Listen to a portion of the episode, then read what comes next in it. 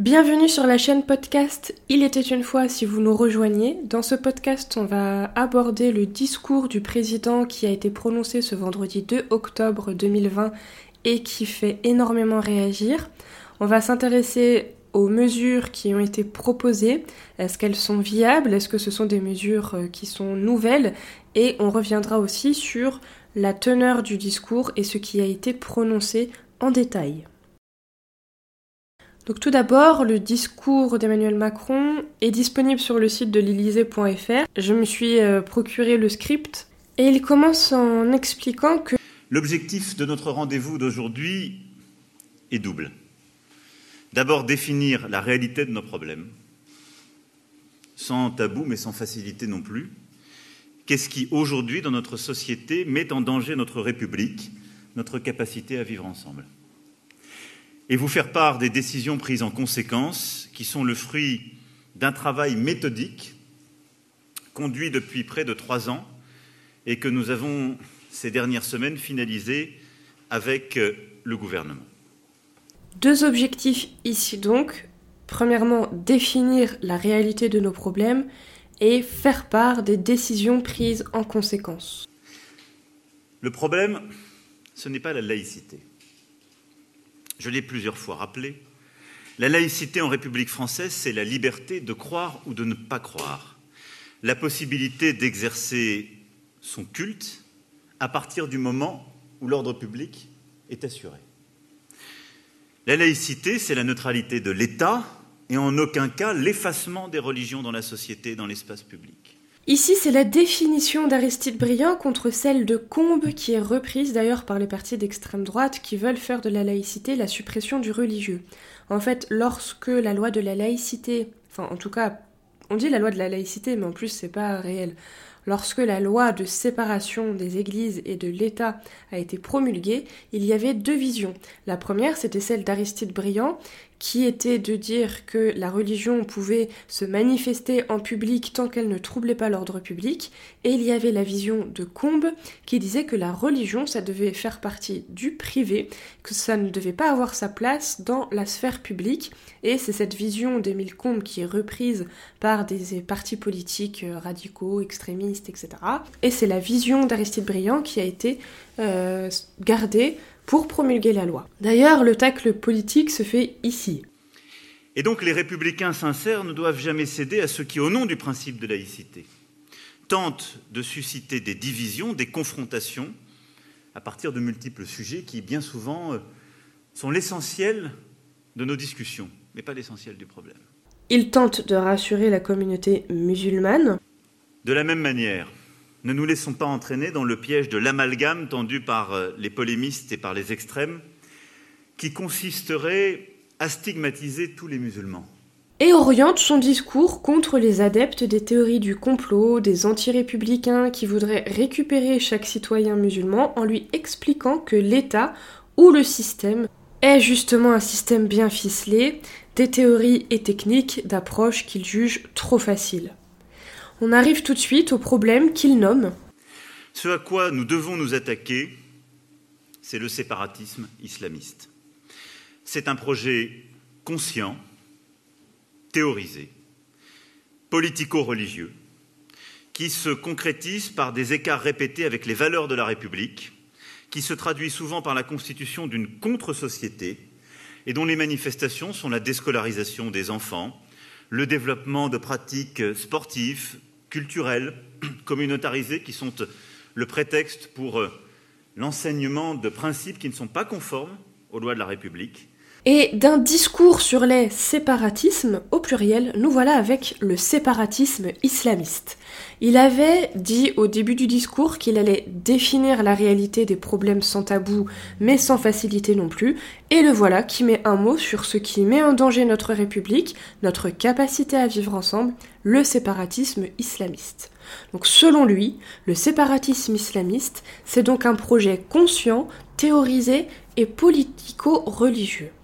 Alors pour ceux qui ignorent le terme théoriser, c'est mettre quelque chose en théorie, et le séparatisme islamiste serait donc un projet politico-religieux. C'est là que vous êtes heureux de suivre Il était une fois depuis longtemps, puisque vous connaissez l'anglicanisme, j'ai fait une vidéo sur YouTube sur le sujet, et c'est précisément avec l'anglicanisme que le terme séparatisme apparaît pour la première fois. Dans ce contexte originel, oui, le séparatisme est un projet politico-religieux. On a vu que Henri VIII s'était détaché de Rome la catholique dès 1534 pour, entre autres, divorcer, et il a ainsi fondé l'église anglicane qui était une nouvelle église. Mais vous voyez, l'année 1534, c'est peu de temps après 1517 qui est la naissance du protestantisme, et la réforme protestante gagne du terrain sont appelés séparatistes des personnes qui veulent se dégager de l'anglicanisme et qui revendiquent l'autonomie de leur paroisse. Et comment Emmanuel Macron justifie-t-il l'emploi du séparatisme islamiste ici comme projet politico-religieux?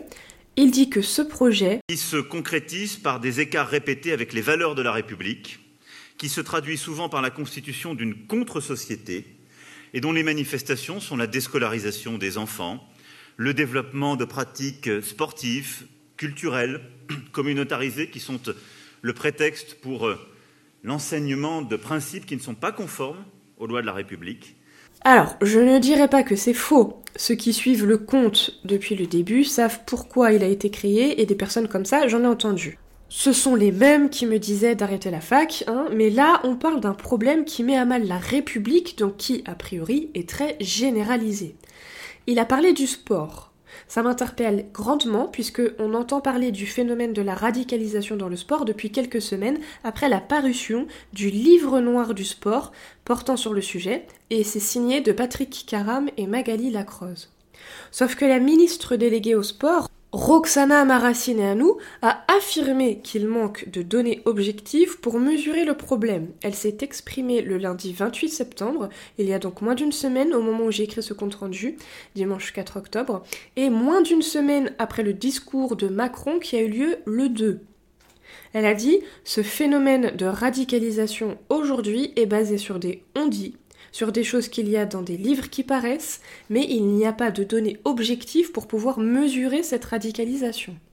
Donc pourquoi Emmanuel Macron nous dit-il dans ce discours qu'il annonce euh, le fruit d'un travail de trois années si ce qui a été trouvé ce lundi ne permet pas de mesurer la radicalisation et donc a priori n'est pas assez forte pour être mesurée et pour déstabiliser la République? Il relance. C'est l'endoctrinement et par celui-ci la négation de nos principes, l'égalité entre les femmes et les hommes, la dignité humaine. Ce sont en effet des sujets qui nous tiennent tous à cœur. On veut tous une société avec une vraie liberté, une vraie égalité et une vraie fraternité. Emmanuel Macron ne nous parle pas ici de la différence entre les habitants d'outre-mer et les habitants de métropole, ni de la lutte pour l'égalité salariale, ni de certains accords avec des républiques ou des monarchies qui ouvertement enferment des innocents en prison ou en camp de travail forcé. On donne la légion d'honneur à des présidents, des rois, qui par leur gouvernement cautionnent cela de manière ouverte, mais non, on ne parle pas de ça. On parle d'un autre problème, et il dit. Le problème, c'est cette idéologie qui affirme que ces lois propres sont supérieures à celles de la République. Et je l'ai souvent dit, je ne demande à aucun de nos citoyens de croire ou de ne pas croire, de croire un peu ou modérément, ça n'est pas l'affaire de la République. Mais je demande à tout citoyen, quelle que soit sa religion ou pas, de respecter absolument toutes les lois de la République. On va revenir d'ailleurs euh, sur cette phrase avec les conséquences et les actions qu'il énonce ensuite. Mais il poursuit en disant Et il y a dans cet islamisme radical, puisque c'est le cœur du sujet, abordons-le et nommons-le, une volonté revendiquée, affichée, une organisation méthodique pour contrevenir aux lois de la République et créer un ordre parallèle, ériger d'autres valeurs développer une autre organisation de la société, séparatiste dans un premier temps, mais dont le but final est de prendre le contrôle complet, celui-ci. Donc, d'un discours sur les séparatismes, nous voilà clairement à aborder l'islamisme radical. Ce n'est donc plus le séparatisme islamiste, mais l'islamisme radical. L'islamisme radical, qui est donc une notion strictement religieuse, on a vu que dans séparatisme, il y a en effet une origine politique, mais là on parle d'islamisme radical, donc en gros des ultra-orthodoxes, mais donc l'islamisme radical, qui est donc une notion strictement religieuse, est soudain, au travers de ce discours, une organisation méthodique pour contrevenir aux lois de la République et créer un ordre parallèle, ériger d'autres valeurs, développer une autre organisation de la société. Vous remarquerez qu'il joue volontairement avec le concept de nouvel ordre mondial, de société secrète, qui sont des discours très en vogue chez certains qui passent un petit peu trop de temps sur YouTube. Il prend donc des discours de ceux qui aiment s'endormir le soir avec des histoires qu'on leur raconte, des fables du net, hein, pour une doctrine organisée issue de l'islam. Le but final de cette organisation serait donc selon lui de supplanter la République et d'en prendre le contrôle. Cela prouve leur méconnaissance. Hein. Dans un cas, on a des personnes qui sont clairement contre le vote et contre toute implication politique, qui vont surtout prôner ce qu'on appelle la hijra, le fait de grossièrement se barrer d'ici, et de l'autre, des personnes qui ne savent même pas organiser une kermesse à la mosquée parce que le président de la mosquée qui est vieux et là depuis 35 ans n'a jamais fait ça, donc on ne prend pas d'initiative. C'est de cette réalité-là dont on parle en France. Et ceux qui veulent rétablir un califat, c'est partout, sauf en France qu'ils rêvent de le faire. Il dit Et c'est ce qui fait qu'on en vient ainsi progressivement à rejeter la liberté d'expression, la liberté de conscience, le droit au blasphème, que, insidieusement, on conduit à se radicaliser, donc vous êtes d'accord que nous parlions il y a quelques secondes d'islam radical, mais là on parle de concepts qui, si on les rejette, conduisent à se radicaliser. Mais si on est déjà dans une volonté de société parallèle et de prendre le contrôle sur l'État, on n'est pas en train de se radicaliser, on l'est déjà. Donc la répétition de la radicalisation, c'est un effet connu dans les discours. C'est pour appuyer sur des concepts, des mots valises, pour que l'audimat n'entende que ça. C'est faire de la paraphrase, et quand on est au lycée et qu'on fait un commentaire de texte en utilisant le mot qui semble un petit peu plus important pour donner l'illusion qu'on a super bien saisi l'idée principale. Ouais ouais, c'est du vécu de elle. Mais c'est exactement cette technique. Et il nous donne ensuite une série de statistiques sur la radicalisation violente et le djihad. Euh, en reparlera de cela plus tard dans le discours à propos des points d'action qu'il a énoncés à la fin. Il poursuit en adoucissant un petit peu le ton. Je ne veux qu'il n'y ait aucune confusion ni aucun amalgame. Mais utilise d'ailleurs le mais et poursuit. Mais force est de constater qu'il y a un islamisme radical qui conduit à nier les lois de la République, qui conduit à banaliser la violence et qui a conduit certains de nos citoyens, de nos enfants, à choisir le pire ou à considérer que le pire était devenu naturel. Et donc à créer les conditions de dérives politiques, mais aussi de dérives violentes, celles du terrorisme islamiste. Nous voilà donc ici avec du séparatisme islamiste, de l'islamisme radical et maintenant le terrorisme islamiste. Il poursuit avec un nouveau tacle au parti d'extrême droite. Voulez-vous dire les choses et considérer que des millions de nos citoyens vivent dans la République comme citoyens pleins et entiers et croient dans l'islam. On vous dit vous êtes naïfs, vous les couvrez, vous ne regardez pas le problème en face. Voulons-nous répondre à ces dérives que j'évoque, y compris dans leurs formes les plus radicales? On tombe dans le piège de stigmatiser toute une religion. Le chemin, c'est celui que je viens de tracer. Isoler le problème, celui de l'islamisme radical, savoir que chacune de ces étapes peut mécaniquement entretenir l'autre.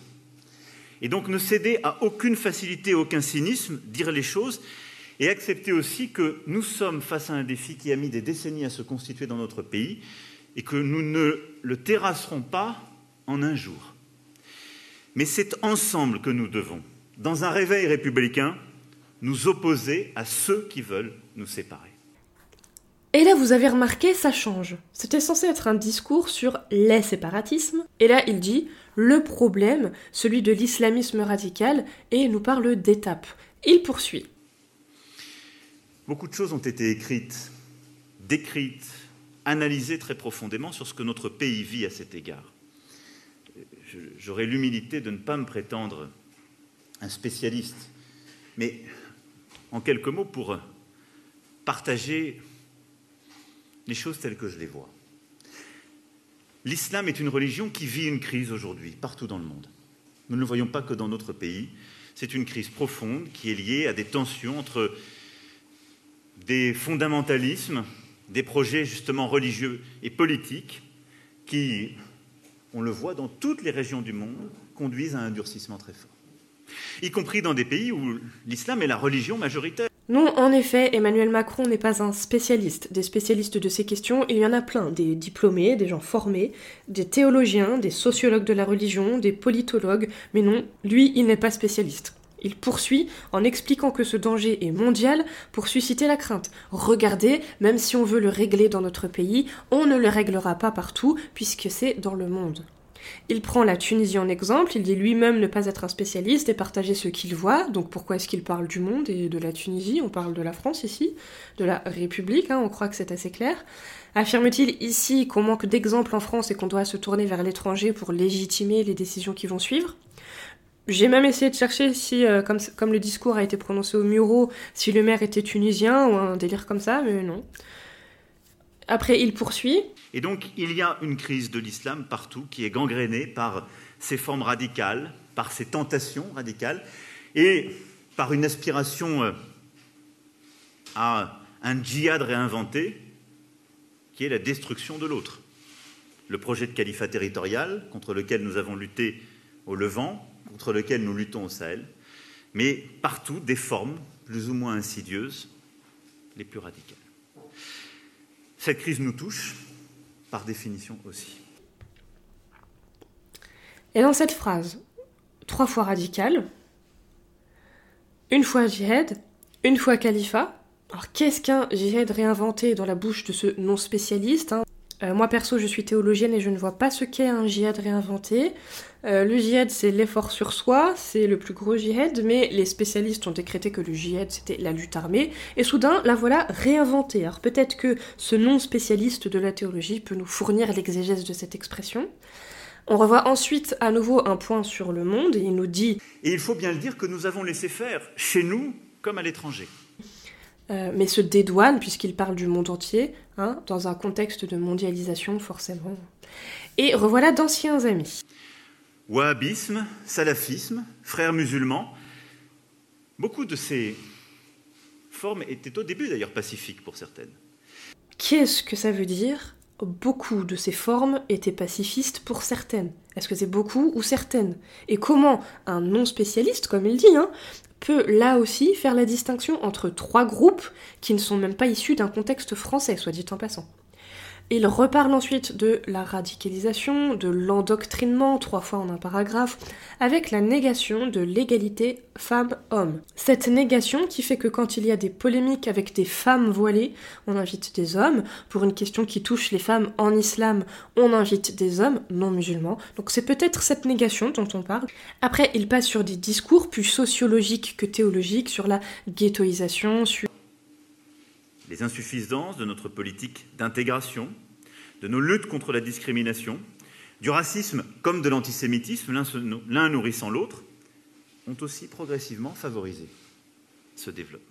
Et c'est intéressant, dans un discours qui ne parle que d'islam, de ne pas avoir saisi l'opportunité de le placer une 46e fois dans le discours en parlant d'islamophobie.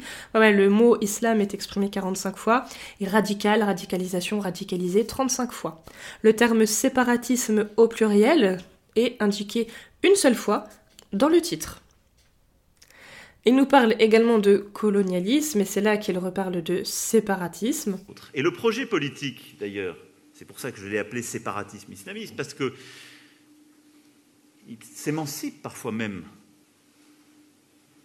de la stricte religion dans un projet conçu. Eh bien, mélange toutes ces réalités, mais elles sont là.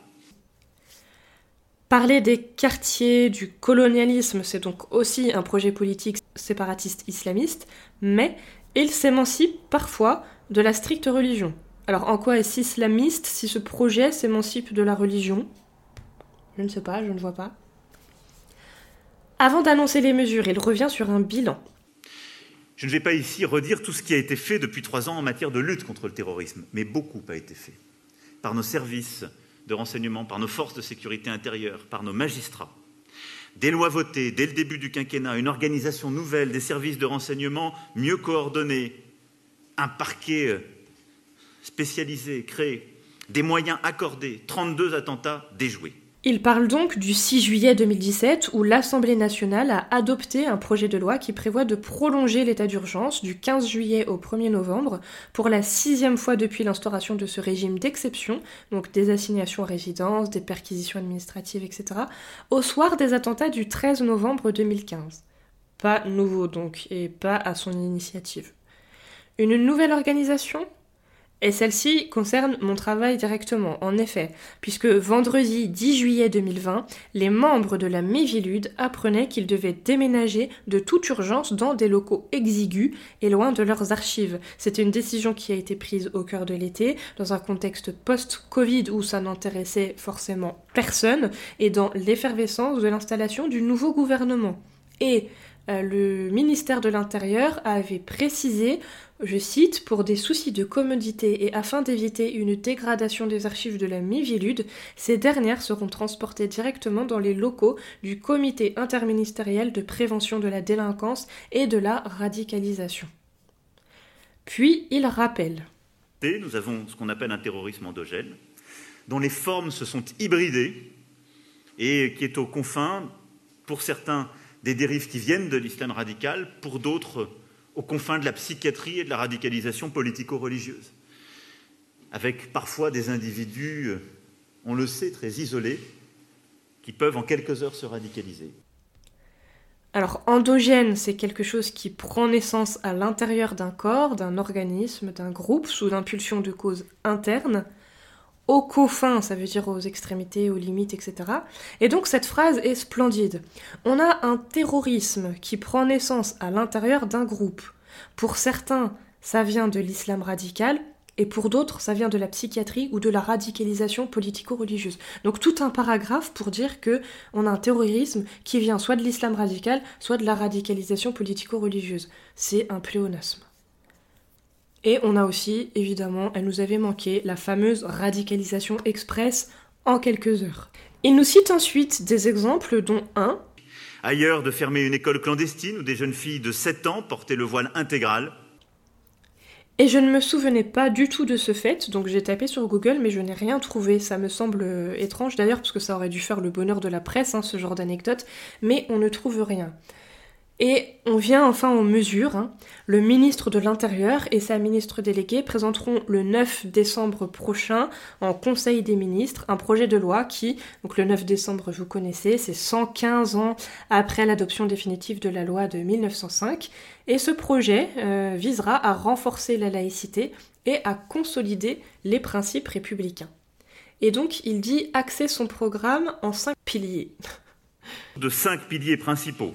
Le premier axe de ce réveil, de ce patriotisme républicain sur ce sujet que j'appelle de mes voeux, c'est d'abord un ensemble de mesures d'ordre public et de neutralité du service public.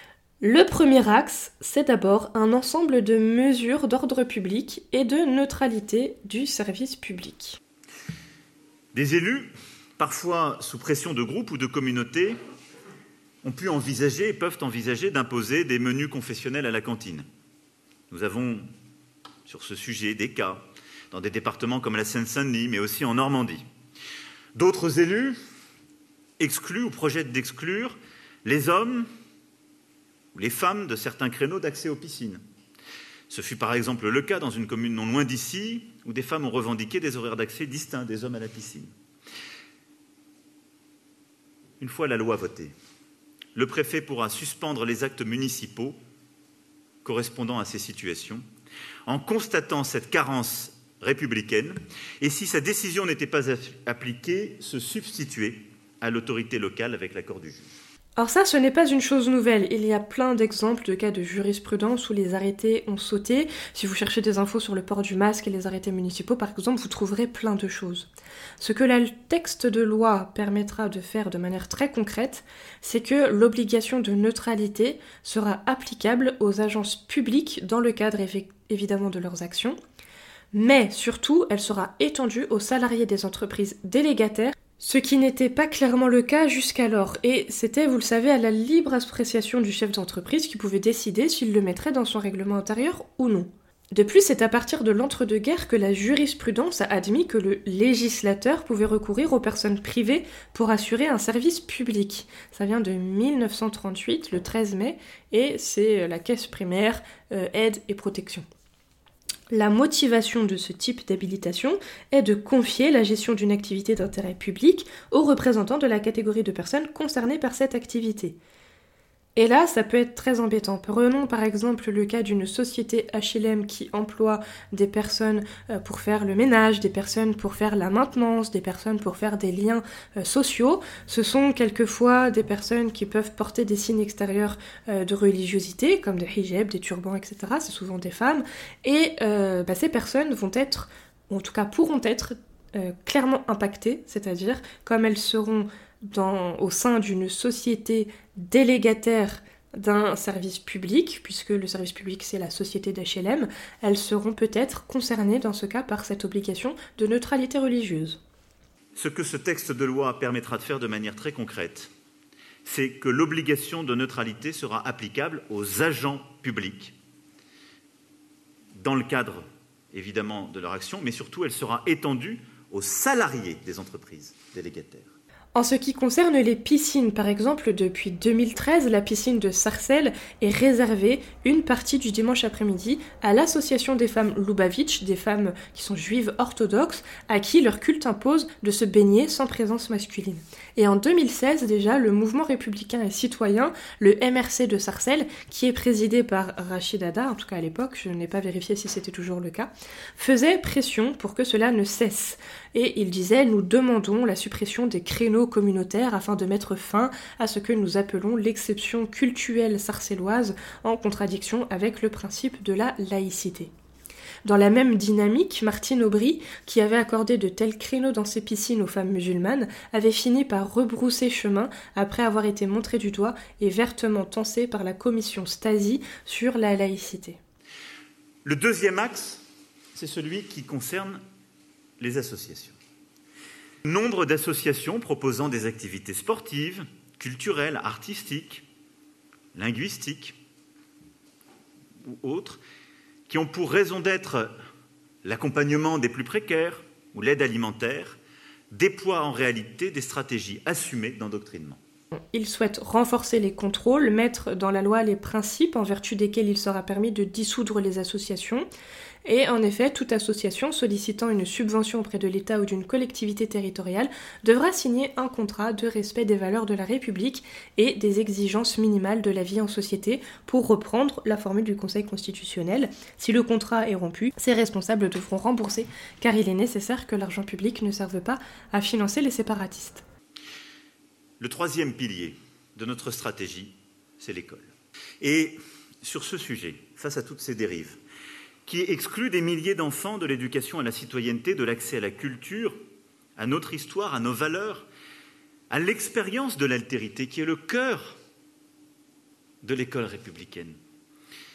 J'ai pris une décision, sans doute, et je la mesure, et nous en avons beaucoup débattu avec les ministres, sans doute l'une des plus radicales depuis les lois de 1882 et celle assurant la mixité scolaire entre garçons et filles en 1969. Dès la rentrée 2021, l'instruction à l'école sera rendue obligatoire pour tous dès trois ans. L'instruction à domicile sera strictement limitée, notamment aux impératifs de santé. L'avantage, c'est que ce dossier est repris tout de suite par des associations qui sont majoritairement des personnes non musulmanes. Donc ce dossier est pris à bras le corps par de nombreuses associations et devrait se régler assez rapidement puisque c'est un principe constitutionnel, celui qui découle de l'article 26 qui précise que toute personne a droit à l'éducation, que l'éducation doit être gratuite, au moins en ce qui concerne l'enseignement élémentaire et fondamental, et que c'est l'enseignement élémentaire qui est obligatoire. Dans le Code de l'éducation, il est précisé dans l'article L131-1 du Code de l'éducation que l'instruction est obligatoire pour les enfants des deux sexes, français et étrangers, entre 3 ans et 16 ans. Et donc c'est bien L'instruction qui est obligatoire n'est pas l'instruction à l'école. Et la liberté d'enseignement est d'ailleurs un principe fondamental reconnu par les lois de la République selon la décision du Conseil constitutionnel du 23 novembre 1977. Il nous parle aussi des écoles hors contrat qui sont davantage contrôlées grâce à la grande avancée que constitue la loi dite Gatel qui feront l'objet d'un encadrement encore renforcé. Et ça, ce n'est pas nouveau. En 2016, alors futur candidat à l'élection présidentielle, Emmanuel Macron avait dit C'est très important de faire respecter la neutralité du service public. La religion ne peut pas être présente à l'école. Toutefois, j'entends peu de gens émus lorsque les conséquences de ce débat envoient de plus en plus d'enfants dans des écoles confessionnelles qui leur enseignent la haine de la République, professent des enseignements essentiellement en arabe ou ailleurs, enseignent la Torah plus que les savoirs fondamentaux. Alors forcément, il s'était pris un gros tacle de toute la presse juive, de tous les, représentants de la communauté juive, notamment dans les sphères euh, étatiques, et il avait dû euh, faire un mot d'excuse. Et donc, euh, l'équipe d'En Marche avait été obligée d'apporter des précisions et de faire une tribune. Et c'était dans une interview donnée au magazine Marianne, des propos attribués à Emmanuel Macron ont pu laisser croire qu'il considérait que l'enseignement de la Torah était placé au-dessus des enseignements fondamentaux dans certains établissements juifs. Ce propos n'a pas été correctement repris, il s'inscrivait dans une préoccupation globale sur la place des textes sacrés dans une minorité d'écoles, et c'est souligné, se soustrayant aux valeurs de la République, quelle que soit leur confession. Il y avait évidemment dans ces propos aucune stigmatisation de la communauté juive ou d'une de ses composantes. Emmanuel Macron a visité en France et en Israël des établissements scolaires juifs dont il a mesuré la qualité et l'engagement au service des valeurs républicaines. Une précision a été adressée dès le vendredi 8 octobre aux représentants de la communauté juive qui s'étaient émus de ces propos. Ils ont donné acte à Emmanuel Macron de cette volonté d'apaisement après ce malentendu très regrettable. Alors, il existe plusieurs formes en France d'établissements privés. Vous avez en effet, avec la loi Debré depuis 1959, les établissements hors contrat, donc c'est une liberté sans contrôle, sauf vérification de sécurité et euh, de niveau de diplôme de l'enseignement, donc il n'y a pas d'intervention financière de l'État. Vous avez des établissements sous contrat simples, ce sont des rémunérations d'enseignants qui sont prises en charge par l'État et des contrôles pédagogiques par l'État, avec l'obligation par contre de recevoir tous élèves sans distinction. C'est ce qui fait que dans les écoles privées catholiques, il n'y a pas que des élèves catholiques, parce qu'elles sont souvent sous contrat simple et donc elles ont l'obligation de recevoir tout élève sans distinction. Donc même s'il y avait euh, des athées, des juifs, des musulmans, ils doivent être accueillis. Ensuite, il y a les établissements sous contrat d'association. Ce sont là aussi des euh, rémunérations d'enseignants par État, de l'aide au fonctionnement de forfaits d'élèves et des contrôles pédagogiques et financiers. Et là aussi, l'obligation de recevoir tout élève sans distinction. Et là, je vais vous donner aussi une petite anecdote euh, fort intéressante. En 1984, Mitterrand a voulu, a voulu abroger cette loi de Bré en voulant faire passer une loi Savary, la loi donc du, du nom du ministre de l'Éducation nationale de l'époque. La création d'un grand service public unifié et laïque de l'éducation nationale, donc un grand SPULEN, faisait partie des 110 propositions pour la France de François Mitterrand qui était alors candidat à l'élection présidentielle française de 1981. L'objectif était de constituer des établissements d'intérêt public qui associeraient les écoles publiques, les écoles privées et les collectivités territoriales. Ce système permettait de préserver l'autonomie des différents acteurs, notamment avec la reconnaissance pour toutes les écoles d'un projet d'établissement. Les associations d'enseignement catholique restaient cependant méfiantes parce que des propositions étaient faites pour intégrer les maîtres du privé dans la fonction publique, ce qui aurait mis en cause leur autonomie, forcément. Cependant, les participants de la laïcité considèrent que ce projet ne va pas assez dans le sens d'un service public laïque de l'éducation et donc pour les apaiser, en septembre 1983, le Premier ministre a annoncé la titularisation de 15 000 maîtres du privé, ce qui a forcément euh, scandalisé les associations catholiques. À l'époque, il y a eu deux manifestations qui ont eu lieu et qui ont rassemblé près de 2 millions de personnes. C'est énorme pour l'époque. Et l'impact a été donc immédiat. Mitterrand a retiré sa loi sans en prévenir ses ministres. Donc c'est euh, Alain Savary, il l'a découvert sur TF1 au moment où Mitterrand parlait. Donc ça a donné lieu aussi à d'autres anecdotes assez drôles. Et Alain Savary a donc démissionné et est suivi ensuite par le Premier ministre du moment, Pierre Mauroy. Le quatrième axe de la stratégie que nous entendons conduire, de ce réveil républicain, il consiste à bâtir enfin un islam en France qui puisse être un islam des Lumières. Dans le quatrième axe, il parle de bâtir un islam des Lumières afin d'aider cette religion dans notre pays à se structurer pour être un partenaire de la République. Et il utilise la loi de 1905 pour parler de la structuration et pour ne pas parler de concordat. En effet, on assimile régulièrement le processus de création du Conseil français du culte musulman à la reprise en main autoritaire des cultes par Napoléon Bonaparte. On va revenir un petit peu sur ça, mais avant tout, il faut quand même avoir du recul sur la situation, parce que si le modèle centralisé du Conseil français du culte musulman n'est effectivement pas sans évoquer celui du consistoire central israélite de France qui a été installé en 1808, il reste que le CFCM n'aurait pu être créé sans l'accord express des interlocuteurs musulmans engagés dans ce processus et que les conseils régionaux du culte musulman, comme le conseil national qui les fédère, sont organisés sous une forme associative simple dont le fonctionnement est organiquement indépendant des autorités publiques. Maintenant, deux problèmes.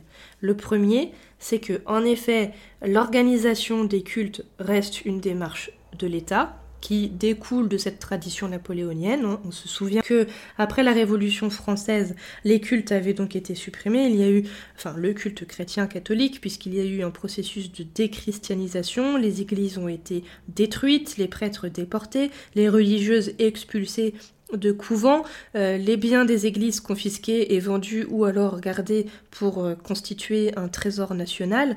Et euh, pour apaiser cette situation, Napoléon Bonaparte a réinstallé sur le territoire français quatre cultes, un catholique, deux protestants et un juif. On était au début des années 1800.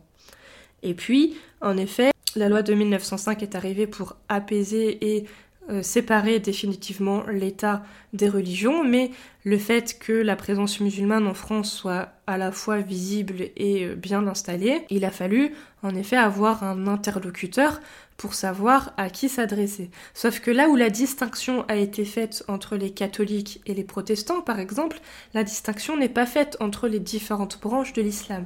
Donc ça vient dans le deuxième problème, c'est que pour beaucoup, le CFCM ou le CRCM ne représente absolument aucun musulman parce que les personnes qui y figurent ne sont pas des personnes qui représentent les différentes branches de l'islam et en ce sens c'est compliqué de faire en sorte que ça réunisse les musulmans, que ça fédère les musulmans autour d'une, d'une, institution. Il dit Ça fait trois ans qu'on travaille sur ce sujet d'arrache-pied. J'ai discuté avec à peu près tous les spécialistes, acteurs, les différentes équipes de direction du CFCM. Alors oui, en 2018, on a tous été convoqués dans nos régions pour discuter de l'islam de France et de comment l'organiser. Je précise que nous n'avons jamais eu accès au compte-rendu de ces interventions. On avait passé toute une soirée à travailler avec les préfets et d'autres personnes euh, pour euh, justement ce projet de, définir entre guillemets l'islam en France. Donc on devait proposer des, des points d'action, etc. Et on n'a jamais eu le retour de, de, compte rendu, donc ça c'est très regrettable.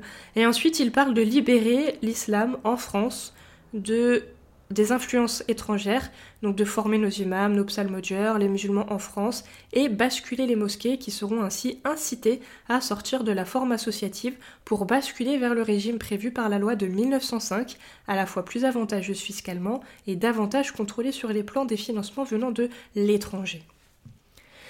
Si les associations cultuel exerce une activité strictement religieuse, l'exercice d'un culte peut être assuré par des associations classiques de loi 1901, à condition que plusieurs activités annexes soient exercées. Euh, la majorité aujourd'hui des mosquées euh, ou en tout cas des associations, euh, sont dans ce schéma-là, c'est-à-dire qu'il y a le culte, donc la prière, la prière du vendredi, mais aussi des associations plus, euh, des activités annexes comme des conférences, des interventions, de l'aide administrative, etc. Et dans ce cas, ces associations à objet mixte ne peuvent pas bénéficier de certains avantages réservés aux associations cultuelles. Elles ne peuvent par exemple pas recevoir des donations et des legs.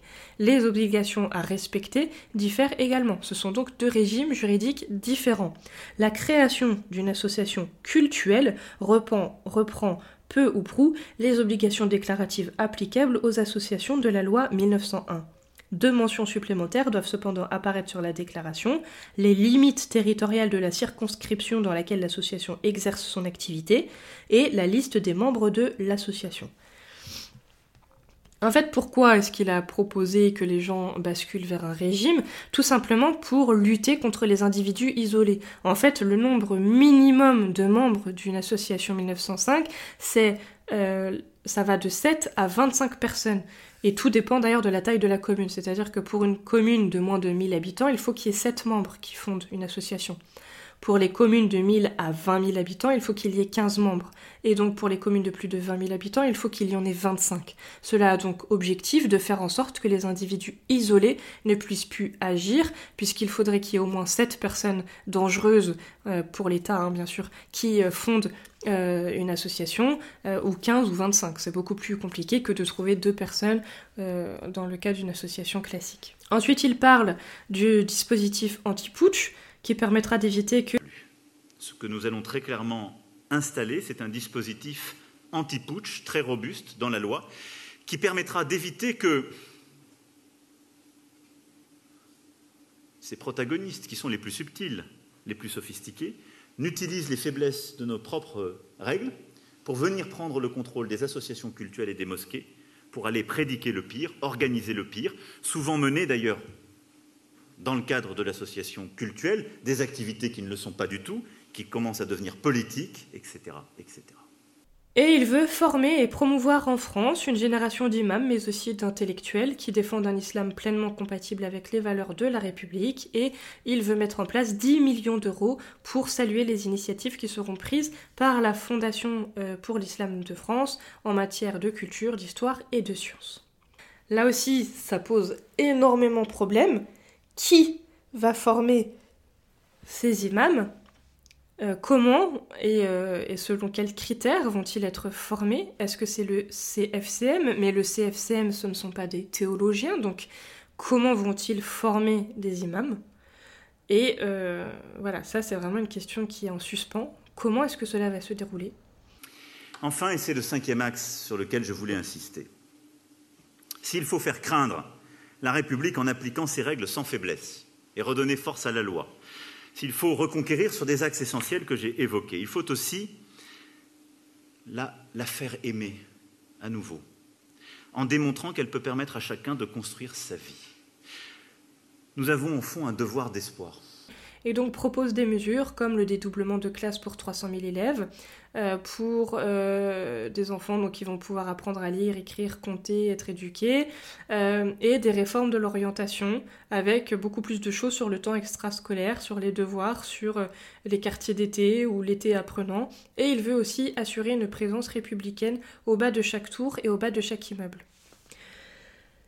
Donc vous voyez dans ce discours, il y a énormément de choses, hein. ça fait Vraiment beaucoup, beaucoup d'informations à intégrer à assimiler. C'est très problématique pour plusieurs points.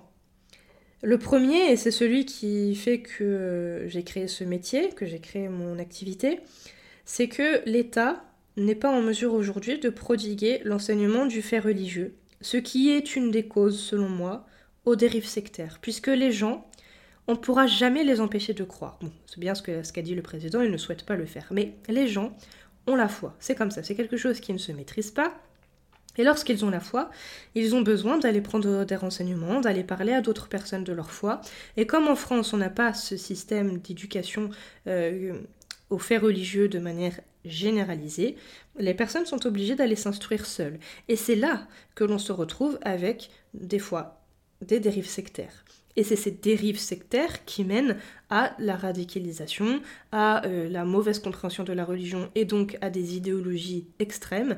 Et en ce sens, je trouve ça très regrettable que l'État, qui dit qu'il n'est pas spécialiste, décide euh, toutefois de euh, s'exprimer sur ce qu'est la radicalisation, ce qu'est l'extrémisme, etc. Puisque forcément, on est encore sur des signes extérieur aux réalités. On est encore sur euh, des signes de radicalisation qui ne sont que l'expression euh, dans certains cas d'un islam euh, classique. Hein. je, parle au port du, je parle du port du camis, je parle euh, du port du voile. Donc ça, c'est le premier point qui est problématique. Le deuxième point problématique, c'est cette euh, vision manichéenne de je ne peux pas avoir des valeurs religieuses et des valeurs républicaines. Il y a aussi un point qui est là très complexe, c'est qu'Emmanuel Macron ne parle jamais des Français reconvertis à l'islam. Il va toujours prendre en compte que l'islam, ça vient d'une vague migratoire. Là encore, dans son discours, il nous parle du passé colonialiste, il nous parle de personnes euh, issues de l'immigration, de troisième génération. Il ne parle jamais de musulmans comme français et pleinement français non seulement les personnes qui sont issues de la troisième génération d'immigration sont pleinement français, et il y a aussi des personnes qui ne sont pas issues de vagues migratoires qui sont musulmans. En ce sens, on est pleinement français, entre guillemets républicain, et musulman. Et quand on connaît les valeurs des religions, ces valeurs-là sont les mêmes que celles des valeurs républicaines dans le sens vraiment général, à savoir porter l'égalité, porter la liberté, porter la fraternité. Là où ça diffère, c'est dans l'application et la compréhension de certains concepts. Mais comme il le dit lui-même, il n'est pas spécialiste et que l'État ne sait jamais se prononcer sur les religions puisque c'est toujours euh, soit considéré comme des maladresses quand il s'agit euh, du judaïsme ou euh, pas considéré mais en tout cas toujours faussé lorsqu'il s'agit de l'islam, eh bien on se retrouve là avec des situations où malheureusement, dans ce discours, on se trompe d'ennemi. Parce que là, ce qui est aussi extrêmement problématique, c'est que tous les musulmans de France ne se reconnaissent pas dans la vision violente, la vision agressive, la vision euh, meurtrière de l'islam. Les musulmans le disent toujours, l'islam c'est la paix, l'islam c'est la tolérance, comme les autres religions en fait. Donc en ce sens, on a tous le même ennemi. On voudrait tous pouvoir vivre ici tranquillement, euh, sans problème, sans se sentir menacé dans la sécurité, etc. Sauf que le problème, c'est qu'avec des discours comme cela, l'amalgame, quoi qu'ils disent qu'ils ne veulent pas en faire, il est fait. Et en ce sens, ça va rendre la situation encore plus complexe pour les musulmans en France, qui doivent déjà composer avec euh, d'autres problématiques et c'est en ce sens que je trouve ce discours absolument euh, dangereux. Enfin, euh, pour finir sur une note positive, donc premièrement, ce n'est qu'un projet de loi. Et deuxièmement, se dire que voilà, ce sont des choses qui ont déjà été abordées. Donc voilà, je, pense qu'il y aura des réactions en commentaire, je les attends parce qu'on pourra poursuivre la discussion euh, en ce sens et j'espère que j'ai fait un travail de retranscription plutôt fidèle. C'est pour ça d'ailleurs que j'ai utilisé euh, le, les paroles de Emmanuel Macron euh, lui-même de manière à ne pas euh, déformer ou risquer de déformer ce qui a été dit. Et maintenant, je vous laisse réagir en commentaire et je vous dis à très vite pour un prochain podcast.